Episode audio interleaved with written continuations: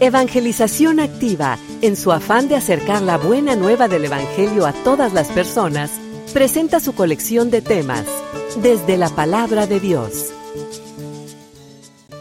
Y desde fuera, a través de este mundo que cada vez va siguiendo caminos de destrucción.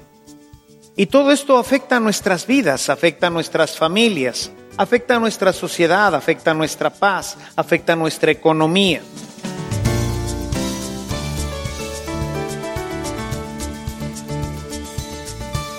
Este servicio te llega gracias a la aportación económica de nuestros suscriptores. Ayúdanos tú también a mantener este servicio activo. Participa con tu donativo y sigue escuchando estas enseñanzas.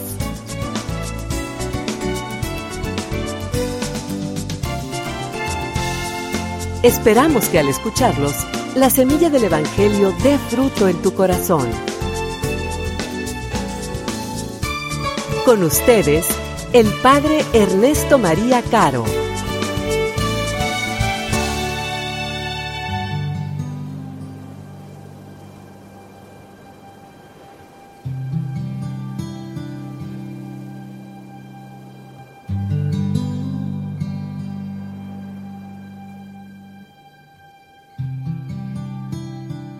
En aquel tiempo, Jesús se apareció a sus discípulos y les dijo, Está escrito que el Mesías tenía que padecer y había de resucitar de entre los muertos al tercer día, y que en su nombre se había de predicar a todas las naciones, comenzando por Jerusalén, la necesidad de volverse a Dios para el perdón de los pecados. Ustedes son testigos de esto.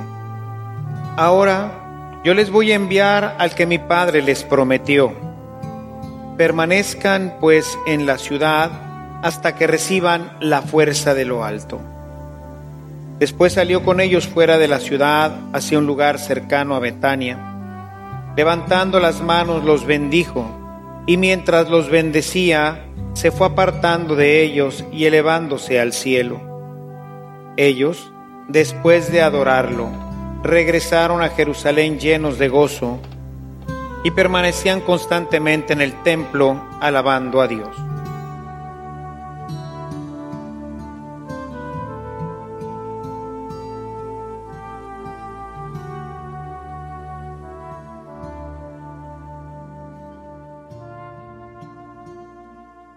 Durante este tiempo de la Pascua, particularmente en las humilías de entre semana, pero también el domingo, He buscado en este ciclo acercarnos más a este Jesús resucitado, a poder llegar a establecer con Él una verdadera relación, solamente fraterna, sino amorosa con Él. Esto pues no se puede hacer, como lo decíamos la semana pasada, si no le dedicamos suficiente tiempo. Si queremos que esto suceda así como de repente aparece, decíamos la semana pasada, pues no funciona así, ¿no? O sea, el amor va naciendo de esta relación donde vamos dedicándole tiempo al amado, de tal manera que la relación pues se va incrementando, va creciendo y de esta manera podemos llegar a tener una verdadera relación con el Señor. Todo esto no solamente tiene como finalidad, como veíamos la semana pasada, el llegar a tener una relación amorosa con Él y dejar que su amor nos penetre completamente y así poder vivir esta experiencia gozosa del cielo, porque el cielo es Dios y Dios es amor. En la medida en que vamos nosotros dejando que este amor crezca en nosotros, de que su presencia se haga real y activa en cada uno de nosotros, estaremos, decíamos la semana pasada, estaremos ya viviendo esta relación del cielo. Pero no solamente por eso es importante el establecer esta relación con el Señor. Tiene que ver con cosas que pues afectan directamente también a nuestra propia vida. Hoy el Señor dice en este texto de Lucas que hemos escuchado que se quedaran sus discípulos para ahí en la ciudad hasta que no fueran, dice, revestidos de la fuerza de lo alto. Revestidos de la fuerza para qué? Dice, para dar testimonio.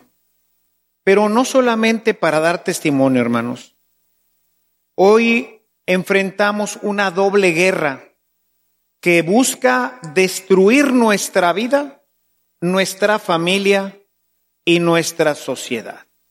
Una guerra sin cuartel que ha establecido el enemigo contra nosotros, que opera desde dentro de nosotros a través del pecado y desde fuera a través de este mundo que cada vez va siguiendo caminos de destrucción.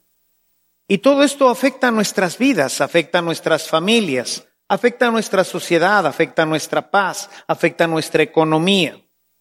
Todo se ve afectado en esta guerra está buscando llevarnos a la infelicidad. Y no la podemos resistir nosotros sin la fuerza de lo alto. Por eso es importante que esta fuerza viniera a nosotros. Y vino. Festejaremos la próxima semana el inicio de esta etapa de la iglesia fortalecida con el Espíritu Santo. Y vino en cada uno de ustedes y en mí el día de nuestro bautismo, que se incrementó y fortaleció con nuestra confirmación. Quedamos confirmados como testigos de Cristo, llenos de Espíritu Santo. Esta es la fuerza de la que hablaba el Señor. Y esta fuerza tiene que trabajar continuamente en nosotros. Tiene que trabajar con el enemigo que está dentro de nosotros que se llama pecado, que es realmente nuestras pasiones. Mientras no tenemos fuerza, recuerden lo que decía eh, San Pablo, ¿no? Dentro de mí hay una fuerza que me empuja, que me obliga, dicen algunas traducciones, que me obliga a hacer lo que no quiero. Entonces necesito, dice Pablo, una fuerza que la pueda contrarrestar para que pueda, como dice Jesús, evitar el pecado. Recuerdan un texto que hemos ya revisado, es tanto este de este Romanos 7, 14 y siguientes, como un texto de Mateo, en Mateo 26, 41, donde dice, velen y oren para que no caigan en la tentación. La oración fortalece esta fuerza que Dios ha enviado. Si no la fortalece, entonces siempre somos débiles. Y entonces el pecado, pereza, gula, soberbia, envidia, y cada uno de nosotros podríamos nombrar tres o cuatro, ¿verdad? Que están continuamente atacando mi vida. Que no es por la pereza, es por la gula, que no es por la gula, es por la lujuria, que no es por la lujuria, es por todas estas pasiones moran en todos nosotros. Y la única fuerza que las contiene es el espíritu. Pero el espíritu tiene que estar fortalecido, tiene que estar animado. Por eso durante estos diez días estuvieron en oración y entendieron que esta era la fórmula para poder combatir hacia adentro, para que cuando venga el ataque de la pereza, yo pueda reaccionar, porque si no voy a querer seguir durmiendo, o no voy a hacer mi tarea, o cada uno de nosotros se ve atacado en el tema de la pereza de una forma diferente. Ahora que fui a Aguascalientes, el jueves lo dediqué a trabajar ahí en el hotel y eran como las 10 de la mañana no habían ido a hacer mi cuarto. Y entonces me encontré un muchacho que estaba ahí, el que iba a hacer el cuarto, ¿no? Digo, oiga, este no va a ser el cuarto. Sí, ahorita en un momentito. Bueno, está bien. Doce y media. Tampoco. Voy a buscarlo y veo el carrito, pero no estaba él. Él estaba dentro de uno de los cuartos que ya se veía que ya estaba hecho, pero estaba felizmente sentado viendo en su celular seguramente algo de Facebook, qué sé yo que estaba así. A cada uno nos ataca, aún en nuestros trabajos. Y tuve la intención de reportarlo, ¿verdad? Pero pues a lo mejor le costaba el trabajo. Entonces le dije, oye, no pierdas el tiempo. No, no, ya voy ahorita, Señor. Pereza, gula, ya no me cabe otra galleta, pero ahí voy sobre las galletas, ¿verdad? Y los niños sobre las galletas y los grandes sobre el taco. Y a los que les gusta la copita, pues ya con dos tequilitas estoy bien, pero ponme el próximo, ¿no? La gula, la envidia. Oh, sí está muy bonita mi casa, pero yo no sé cómo este tiene un carro. Ahí está la envidia, porque tiene un mejor lápiz, un mejor lapicera, un mejor mochila, qué sé yo, todos, los niños, los grandes, ahí está dentro, todos lo tenemos. Nunca se va hasta que nos muramos, porque forma parte de esa ruptura, de esa fragilidad que todos los seres humanos tenemos. Desde el Papa hasta el último fiel que haya pasado por aquí, incluyendo Jesucristo. ¿Ustedes creen que él no tenía hambre después de 40 días sin comer? Y llegó el demonio y dijo, ¿para qué andas batallando, compadre? No sufras. Si tienes piedras, diles que se hagan pan y ya. Pero estaba fortalecido. 40 días de oración. Fortalecido. Vino el demonio y le hizo los mandados. Pero viene contigo, ya no digas con 40 días, viene a ofrecerte una galleta media mañana y bueno, ándale, sí. Iba a empezar la dieta, pero yo creo que la empiezo la próxima semana. Y vean, podemos hablar de cualquiera de nuestras pasiones, de nuestros gustos. Tienen que ver con esa fuerza que me empuja a hacer lo que no debo hacer. Y claro, pues luego que tengo, tengo problemas porque en vez de estar estudiando me puse a ver la tele. Me corren del trabajo porque en vez de estar trabajando estoy viendo un video. Tengo problemas luego con la gastritis porque me ando comiendo cosas que no debo. En fin, el pecado echa a perder la vida. ¿Cuál? La tuya. Necesitas una fuerza que combata eso para que cuando tengas ganas de comerte lo que no debes, porque ya estás lleno, porque ya estás satisfecho, digas, no, gracias para que cuando tengas que hacer la tarea y esté ahorita un programa bonito, digas, voy a pagarlo para ponerme a estudiar. Cuando sea la final del campeonato, pero no has podido ir a misa, no digas, bueno, al cabo que después voy, total me confieso. Sino que puedes decir, no, apago mi televisor y bueno, pues gane el que gane. A los Tigres, ¿qué les dieron ahora que ganó Tigres? ¿Algún bono? ¿Les pagaron una cheve de perdido? ¿Les bonificaron la entrada? ¿Qué les dieron? No les dieron nada. Y perdiste la gracia, perdiste la misa. Porque empezaron desde la tardecita con la parrilladita, la cheve, y ya no fuimos a misa. Eso que fue en la noche. Cuando juegan a mediodía, esto es un caos. Las pasiones ahí están. ¿Y a poco creen que yo no las tengo? También Jesús las tuvo, todos las tenemos. Están metidas aquí en la carne, dice Pablo. Siento en mis cuerpos, en mis, en mis miembros, siento esa fuerza. Ahí está. No se vayan hasta que no tengan la fuerza de lo alto para que puedan luchar y puedan combatir. Pero tenemos otra guerra que está aquí afuera. Y esta guerra, que se manifiesta de diferentes formas, quisiera hoy enfocarla sobre esta necesidad que tenemos de combatir el mal, hermanos. Dice el refrán que lo único que tenemos que hacer para que el mal avance es no hacer nada. Y eso es lo que hemos hecho en los últimos años y quizás muchos años, por decir últimos, a lo mejor siglos. Hemos permitido que el mal avance, no hemos estado atentos, no hemos sido esa sal de la tierra porque somos cobardes, somos miedosos. Hoy acaba de aparecer en el periódico esta marcha de todos los homosexuales. Tienen derecho como todos a manifestarse, Y tienen derecho a ser respetados, ¿verdad? Si yo quiero ser y ladrar como perro, pues ese es tu problema, ¿verdad? Mientras no vengas y me muerdas, pues está bien, ¿no? Mientras no me ladres en la noche y me despiertes, pues todo va a estar tranquilo, ¿no? ¿Por qué no? El que tenga un mal y no se quiera tratar, pues va a ser en su perjuicio, ¿no?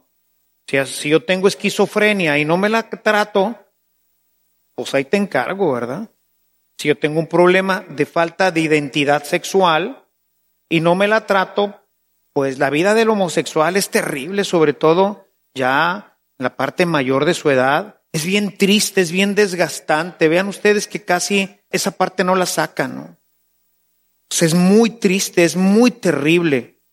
Pero bueno, yo tengo derecho a eso, ¿verdad? ¿Quiero hacerlo? Está bien mientras no lastime a otras personas. Lo que no se puede es que me la quieran imponer. Que todos tengamos que hacer así. Y que yo tenga que aceptar que eso forme incluso parte de mi familia y forme parte de mi sociedad. Eso no. No tengo por qué. No me lo pueden imponer. Hoy el gobierno ya lleva mucho avance, pero pues hoy las instituciones del gobierno empujan esto a través de diferentes secretarías, particularmente la Secretaría de Educación Pública, con agendas muy claras dentro de los congresos.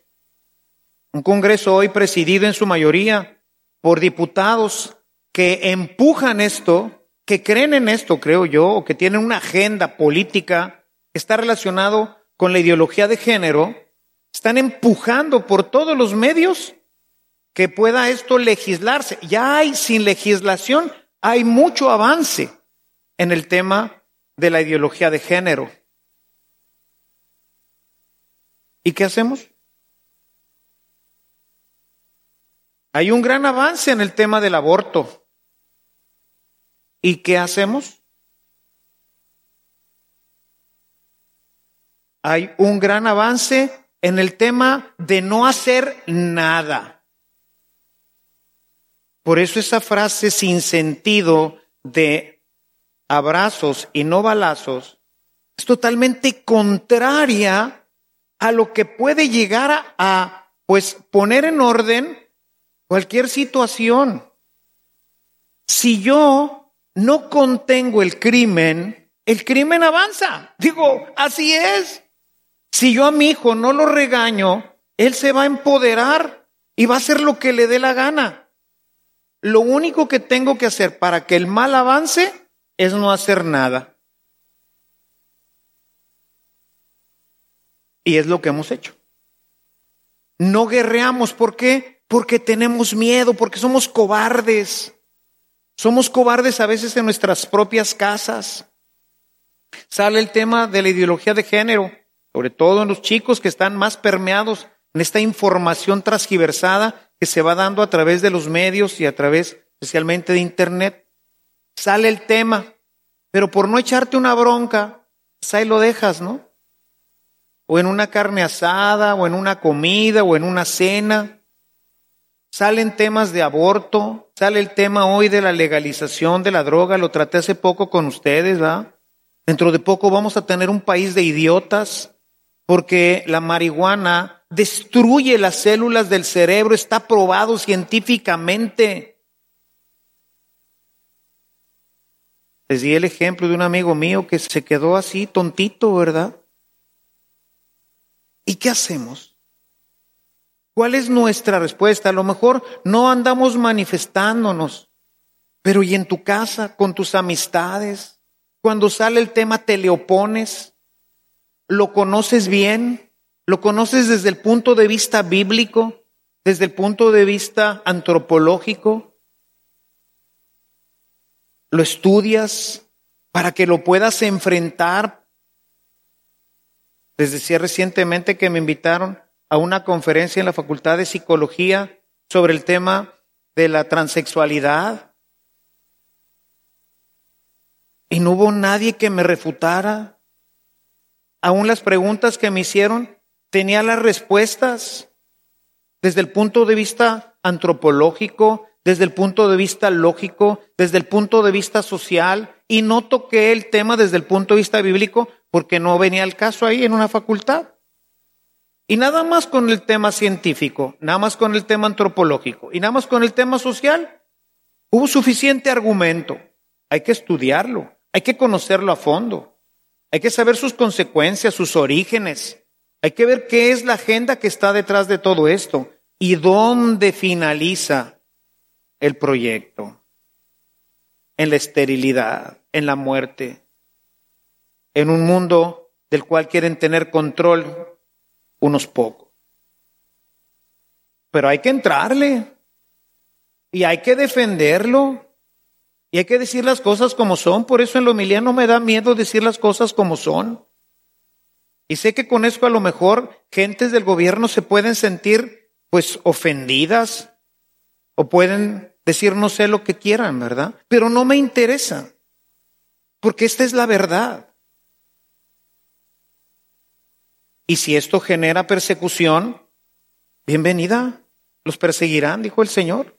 Pero para eso vino el Espíritu Santo, para que yo pueda hacerle frente a todas estas circunstancias para que cuando me ataquen yo tenga la certeza y la fortaleza de que el Señor está conmigo y de que estoy haciendo lo que Él me pidió que hiciera y de que yo como su testigo, serán mis testigos, yo no puedo permitir que el mal avance y decir, bueno, pues está bien, ¿verdad?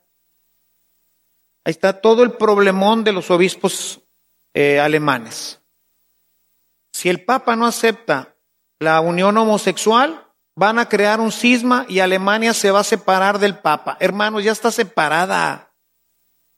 De hecho, presionando, chantajeando al sumo pontífice sobre algo que no podemos dar un solo paso atrás. Si se separa Alemania, que se separe. Y si solamente quedamos 20 cristianos en este mundo, será el resto que el Señor va a conservar para salvar a Israel al nuevo Israel.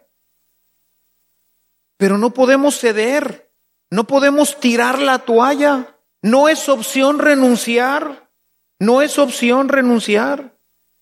No puede estar en mis categorías, pero me da miedo. Y a veces soy cobarde. Y eso le permite al mal avanzar. Cada vez que yo soy cobarde, el otro da un paso y espera la próxima oportunidad a que yo me acobarde para dar el siguiente paso. Y hoy está metida hasta la cocina. Hoy hemos permitido tener un Congreso que apoya la ideología de género, que apoya el aborto, que apoya la construcción de una sociedad de imbéciles a través de la marihuana. Eso es lo que hemos permitido cuando hicimos nuestro voto, cuando lo permitimos, cuando no nos oponemos, cuando dejamos el mal avance. Y como cristianos no podemos hacer eso. No podemos ser cobardes. En cada acto de cobardía, en cada acto en donde nosotros no somos pensantes y no nos damos cuenta de que somos la sal de la tierra, los que evitan que esto se corrompa, pasito a pasito, chiquito, pero en muchos años hemos recorrido kilómetros, kilómetros de retroceso. Y no parecemos darnos cuenta, porque seguimos teniendo miedo, porque dejamos que las cosas así sean, porque nunca nos oponemos, porque nunca reglamentamos esto en nuestras casas, ¿Por qué no hablamos de esto con nuestros hijos? Y verdaderamente los instruimos sobre lo que es la equidad de género o la ideología de género, o hacia dónde lleva este tema del aborto o el tema de la marihuana. Se las van a ofrecer cuando esto sea legal. Se las van a ofrecer, ya se las ofrecen ahorita no siendo legal. ¿Y luego qué pasa? Después de la marihuana, ¿qué sigue? ¿Ahí te vas a quedar? No, porque ya no te produce un efecto así fulgurante, ¿verdad? y entonces vas a pasar al crack y luego a los químicos, ¿verdad? A las drogas químicas, porque el opio y las demás son muy caras, pero las sintéticas Son bien baratas, no más que son bien mortales. Pero seguimos bien. Y el mal avanza. No se vayan, dijo, sin recibir esta fuerza de lo alto, porque la van a necesitar para luchar contra sus pasiones que van a buscar destruirlos a ustedes y a sus familias. Porque van a necesitar esta fuerza para enfrentar un mundo que ellos enfrentaron el suyo y nosotros enfrentamos el nuestro. Mundo peligroso, difícil. Nada más que los de aquel tiempo, ¿qué le hicieron frente? Por eso los persiguieron. Pero a nosotros no nos persiguen porque, pues, ¿para pa qué te persiguen? Si eres parte de todo el borlote, eres de los que están calladitos, ahí vas caminando. Pero no más opóntele al mundo y vas a ver si no te persiguen. Estamos a hacerle frente. Pero esto no jala, ¿por qué no jala? Si ya todos tenemos el espíritu, si todos deberíamos de podernos oponer a esto, a nuestras pasiones y a este mundo que nos agrede. ¿Por qué? Porque el demonio, se los he dicho muchísimas veces, el demonio sabe que una persona que no ora no tiene fuerza, porque no se alimenta, no alimenta al espíritu. Y entonces nos tiene rezando un Padre Nuestro, una Ave María, una persinadita, Los que son del Chocomil para atrás recordarán las cerbatanas. ¿Recuerdan las cerbatanas? Esos tubitos de vidrio que nos vendían con chochitos para estar fastidiando en el salón.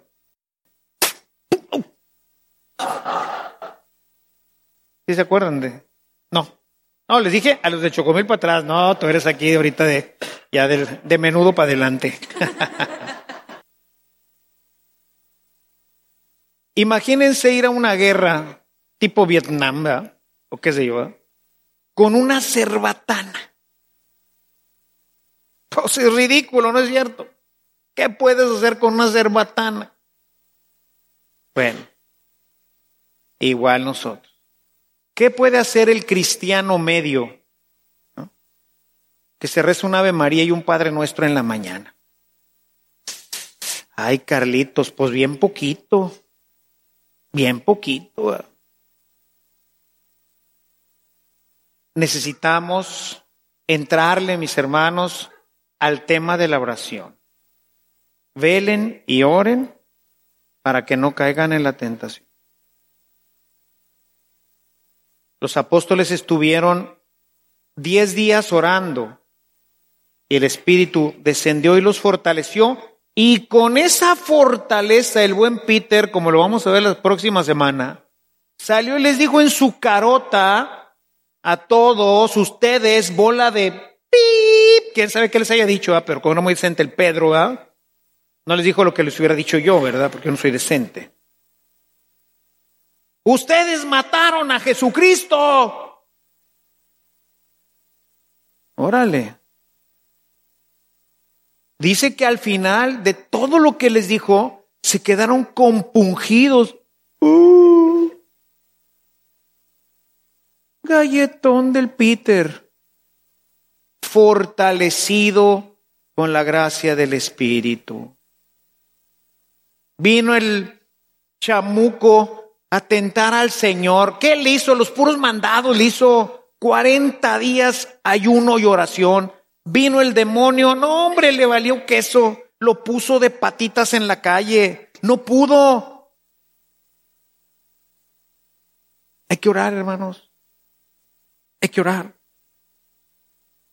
Algunos están diciendo, bueno, ya me voy porque esta, esta, esta parte ya me la sé. Pues aunque te la sepas, escúchalo otra vez. Hasta que la vivas. Cuatro consejos hoy para el tema de la oración. Número uno. Busca el silencio para orar. El silencio es el hábitat natural de la oración. Busca el silencio. Jesús buscaba el silencio. Dice en Marcos, en el capítulo 1, en el verso 35, que se levantaba muy temprano y se iba a orar en el silencio. Busca el silencio. Obviamente en tu casa o en tu ambiente, pues la única forma es levantarte temprano, cuando está silencio. Yo disfruto mucho cuando me levanto en la madrugada y vengo aquí al Santísimo, en el silencio. Qué ricura. Ahí está el Señor esperando. Y no hay ni que decirle nada, es estar con Él. El alma se comunica con Él de maneras que a veces nosotros ni entendemos. Jesús se levantaba muy de madrugada. Busca el silencio.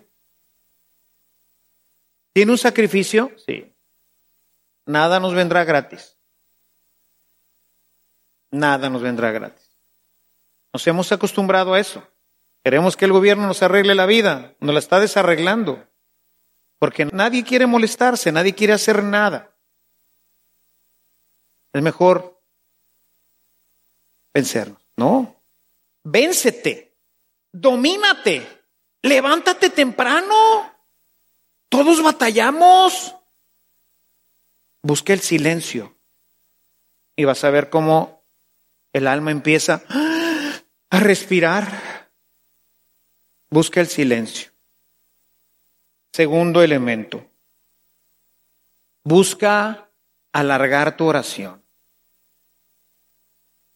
Busca alargar tu oración. Nos dice Lucas 6:12 que Jesús se pasaba toda la noche Trata de llegar al menos 40 minutos de oración, 30 minutos de oración. Formas hay muchas. Pero les he recomendado tanto el rezo del Santo Rosario. Pero no como si fuera una píldora que te le echas y jala, ¿no? Déjame echarme un rosario. Listo, ya. Ah, bien padre. No, no jala así. Padre nuestro que estás en el cielo, santificado sea tu nombre, venga tu reino, el día como el danos tu Padre cada día, danos tu Padre cada día, danos tu Padre cada día, ya hasta te rayaste, maestro. ¿Verdad? Ya, ¿qué, ¿qué sigue? ¿Qué sigue? Tranquilo. Un rosario meditado. Claro que no lo puedes hacer mientras vas manejando. Buscas el silencio. Y luego, pues, Padres que no sé, porque siempre mi, abuelita me decía, está María, le de gracias, Señor, contigo, en Internet hay varios, desde con el Papa Juan Pablo. ¿eh? Buscando esto, grabé el Santo Rosario para que tome ritmo. Al principio, porque el Santo Rosario que tengo, deja la pausa para que lo reces tú conmigo. Entonces yo empiezo. Padre nuestro que estás en el cielo, santificado sea tu nombre. Venga a nosotros tu reino. Hágase tu voluntad en la tierra como en el cielo. ¿Qué pasa al principio? Danos hoy nuestro pan de cada día, perdona nuestras ofensas como también nosotros perdonamos a los que nos ofenden, no nos dejes caer en tentación libros del mal, amén.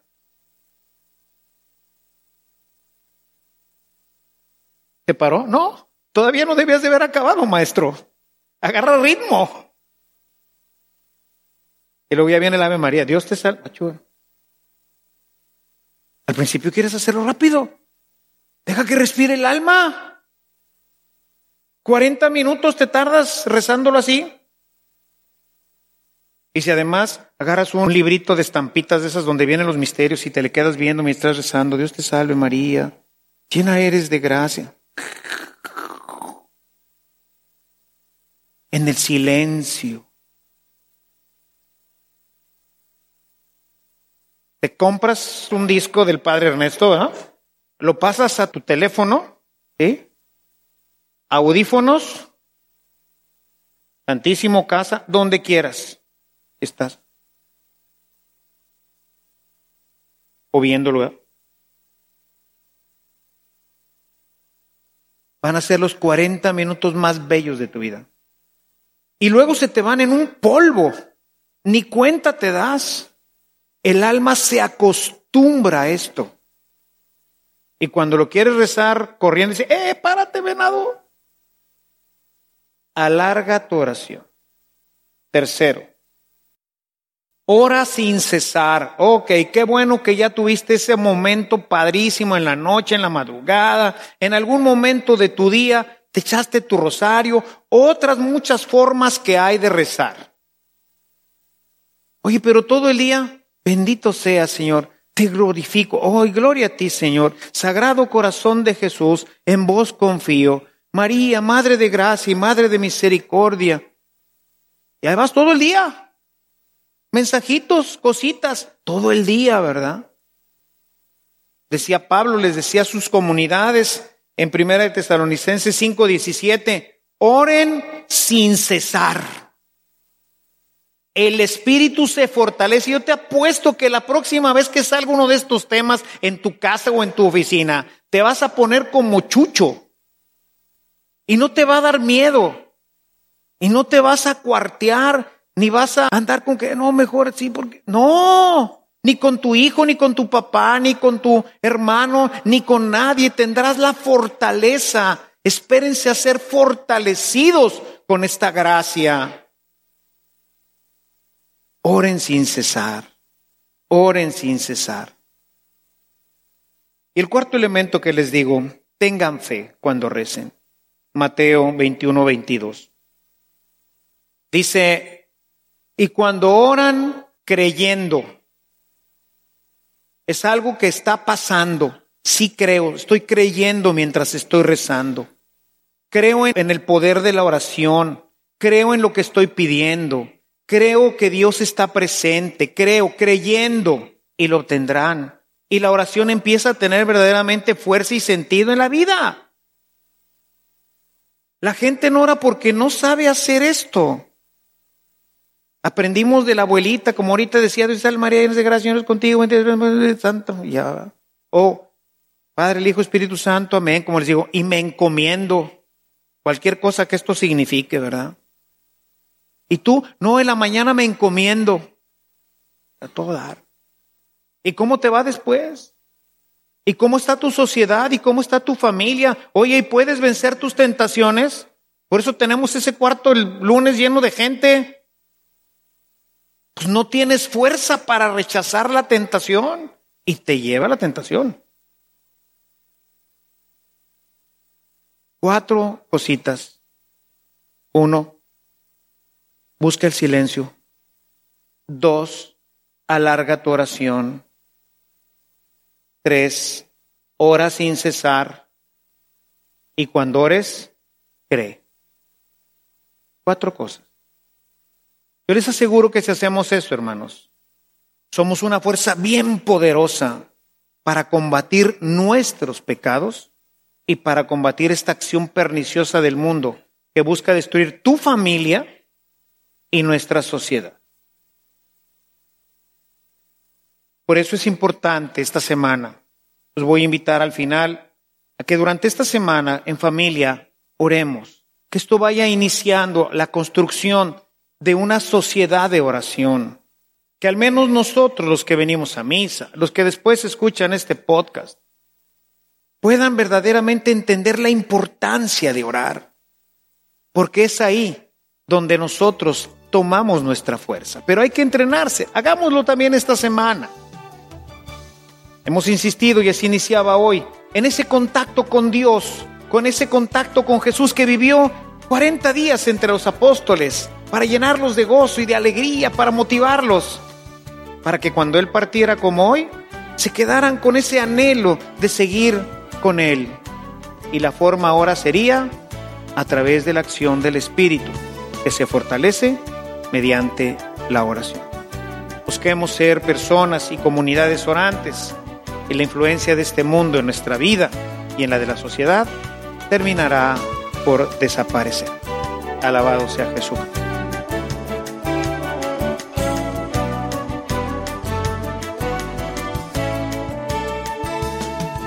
Si esta reflexión ha sido de utilidad para su vida espiritual, le invitamos a visitar nuestra página en internet www.evangelizacion.org en donde encontrará otros temas que seguramente continuarán produciendo fruto en usted.